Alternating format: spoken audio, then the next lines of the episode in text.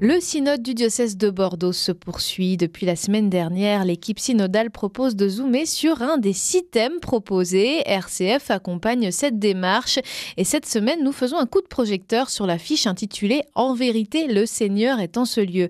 Une fiche qui fait référence à la vie des célébrations d'une part et l'ouverture des lieux de culte d'autre part. Détail avec le père Jean-Laurent Martin, membre de l'équipe synodale.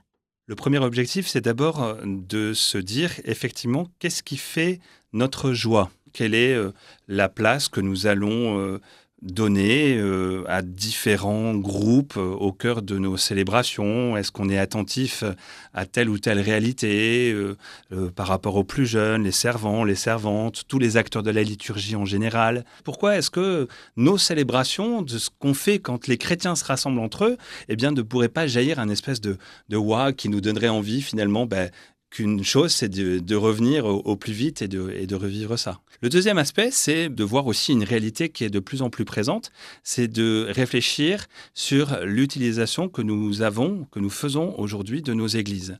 Comment est-ce que les églises vont être ces lieux qui restent aujourd'hui des lieux ouverts et accessibles? Quelles sont les propositions qu'on va pouvoir faire pour que nos églises soient aussi eh bien, ouvertes à autre chose qu'à la célébration de l'Eucharistie, même si c'est la principale. Quelles sont les initiatives qui vont permettre de faire vivre nos églises? Comment est-ce que la communauté locale qui est encore sur place peut dire, eh bien voilà, notre église, elle est, elle est habitée par la communauté? Et rappelons le site internet du synode sur lequel vous pouvez découvrir chaque semaine une vidéo sur une fiche synodale synodebordeaux.fr.